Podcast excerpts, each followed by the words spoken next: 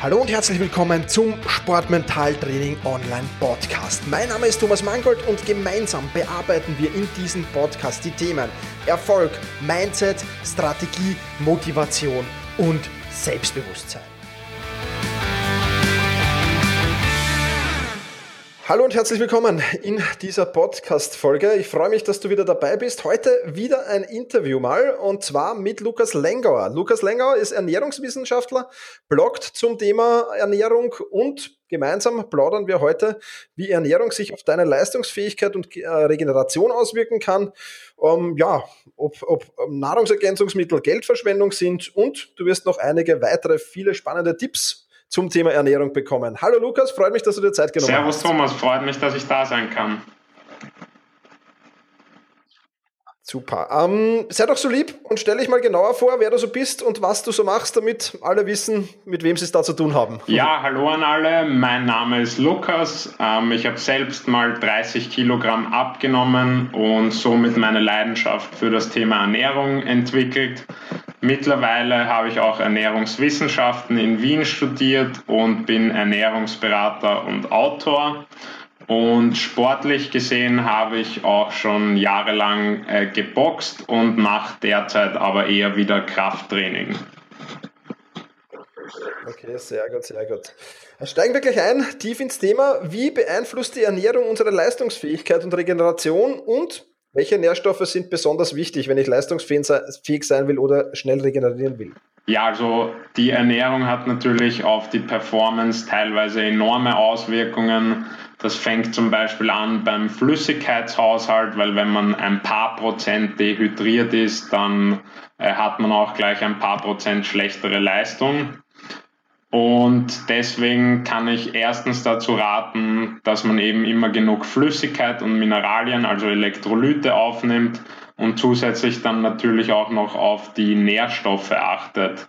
Ähm, da möchte ich zuerst äh, auf das Thema Protein zu sprechen kommen. Das ist natürlich enorm wichtig für den Muskelaufbau und für den Muskelerhalt, äh, der ja gerade, wenn man äh, in eine Gewichtsklasse runtergeht, zum Beispiel auch wichtig sein kann. Und zusätzlich spielt Protein natürlich auch noch eine Rolle für die Regeneration. Ähm, bei den Kohlenhydraten ist es eher so, die sind für unsere Leistungsfähigkeit sehr wichtig gerade bei den anaeroben Tätigkeiten, also jene mit einem eher höheren Pulsbereich. Und zusätzlich spielen die Kohlenhydrate neben der Leistungsfähigkeit auch noch eine Rolle für die Regeneration. Ähm, bei den Fetten ist es eher so, dass die auch gesundheitlich sehr relevant sind, denn es gibt ja essentielle Fettsäuren, dazu gehören die Omega-3 und die Omega-6-Fettsäuren da sollte man natürlich auch schauen, dass die immer in ausreichender Menge äh, zugeführt werden. Und ein letzter Punkt, der für Sportler, die mehrmals am Tag trainieren, äh, auch noch sehr relevant sein kann, ist das sogenannte Nährstofftiming. Ähm, weil wenn man einmal am Vormittag trainiert und dann noch einmal fünf Stunden später, dann will man natürlich möglichst wieder die Kohlenhydratspeicher aufgefüllt haben. Und hier kann es deshalb auch Sinn machen, ein, ein Kohlenhydratgetränk zuzuführen, währenddessen oder nach dem Training. Okay, sehr, sehr spannend. Ähm, super. Jetzt gibt es natürlich auch jede Menge Nahrungsergänzungsmittel. Ähm, sind die wirklich sinnvoll zur Performance-Steigerung oder ist das eher Geldverschwendung? Wie ist da deine Meinung dazu? Ja, also ein paar, auf die ich äh, noch kurz zu sprechen kommen werde, sind garantiert sinnvoll. Viele andere wurden teilweise einfach nur vermarktet, um Geld zu machen. Ich habe letztens auch erst bei mir darüber geschrieben, vier Nahrungsergänzungsmittel, die dann Geld nicht wert sind. Und da waren eben zum Beispiel auch die ziemlich beliebten BCAA dabei, die eigentlich nicht wirklich sinnvoll sind.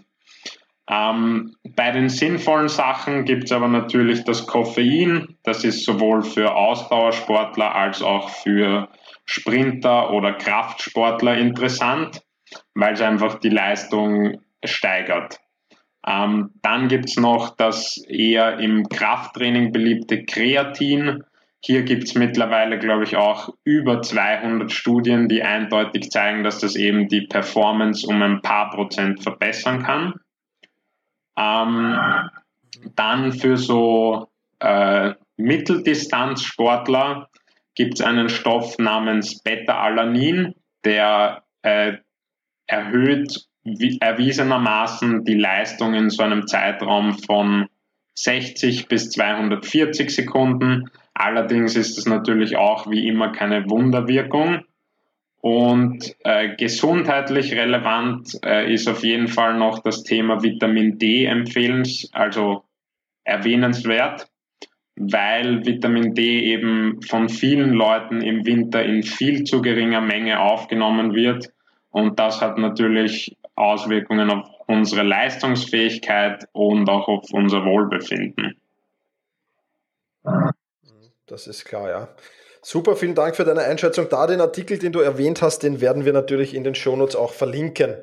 Ähm, ja, jetzt geht es in meinem Podcast um die mentale Einstellung größtenteils und ähm, deswegen die nächste Frage geht in Richtung mentale Einstellung zur Ernährung. Ähm, jetzt ist es natürlich ja, meistens einfacher, schnell mal zu McDonalds zu fahren und sich dort was äh, zwischen die Rippen zu hauen. Ähm, wie kann man sich denn zur gesünderen Ernährung motivieren? Oder wie machst du das mit deinen Klienten, dass du sagst, du musst dich zu gesünderer Ernährung motivieren? Gibt es ein paar Tipps und Tricks, die du uns mit auf den Weg geben kannst? Ja, also meine größte Motivation und die ich auch immer meinen Klienten sage, ist einfach die Gesundheit, weil äh, davon hat man nur eine im Leben und wenn die mal äh, ruiniert ist, dann ist es sozusagen vorbei.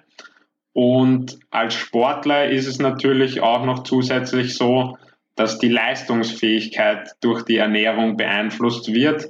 Und da man ja als Sportler, zumindest wie ich es von mir kenne, immer gewinnen möchte oder immer noch besser werden möchte, ähm, ist, wäre das für mich persönlich natürlich auch eine sehr große Motivation. Das ist klar, ja. Also das sollte ausreichen an und für sich, denke ich auch, ja. Ähm, jetzt gibt es ja auch Sportler, die Diäten halten müssen, gerade vor dem Wettkampf vielleicht. Ähm, hast du aktuelle Empfehlungen für Diäten und Ernährungsformen, die für Sportler wirklich gut geeignet sind?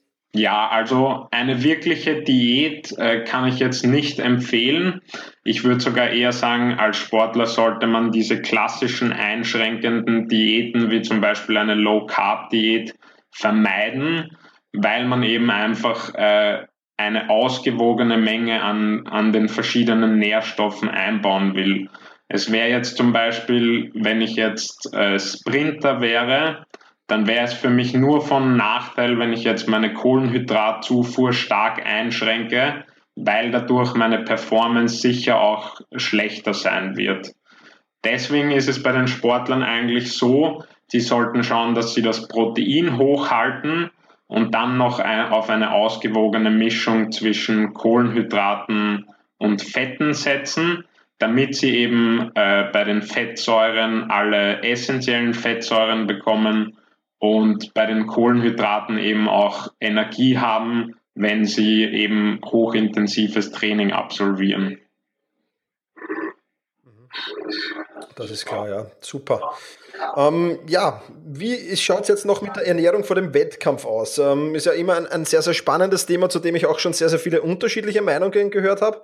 Ähm, wie sollte deiner Meinung nach die Ernährung vor einem Wettkampf denn am besten aussehen?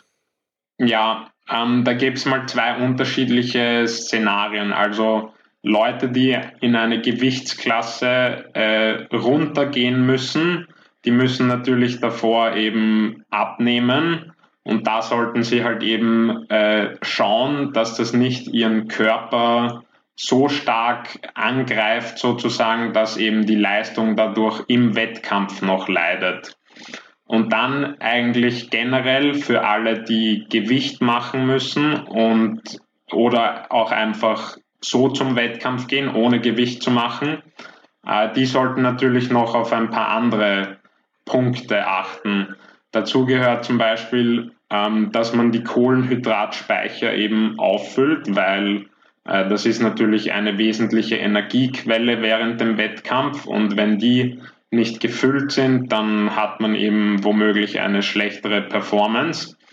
Ähm, wichtig ist hierbei, dass man da jetzt nicht einen Kilo Vollkornbrot oder so isst, weil das würde man wahrscheinlich nicht vertragen, sondern man sollte hier eher auf leicht verdauliche Quellen setzen, wie zum Beispiel weißen Reis, Pasta, äh, reife Bananen oder auch Reiswaffeln, damit man eben das einfach verdauen kann und wirklich eben das Ziel erreicht, die Kohlenhydratspeicher aufzufüllen.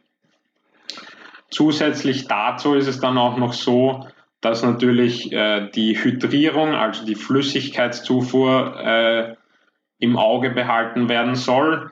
Wenn man Gewicht machen muss, dann beginnt das eigentlich schon nach der Waage, weil da ist man ja meistens auch ein bisschen dehydriert. Wenn man halt viel Gewicht verlieren muss, dann sollte man gleich eigentlich einen Elektrolytdrink zu sich nehmen und äh, alle anderen, die kein Gewicht machen, sollten danach, also sollten vor dem Wettkampf auch darauf achten, eben, dass sie einfach hydriert sind.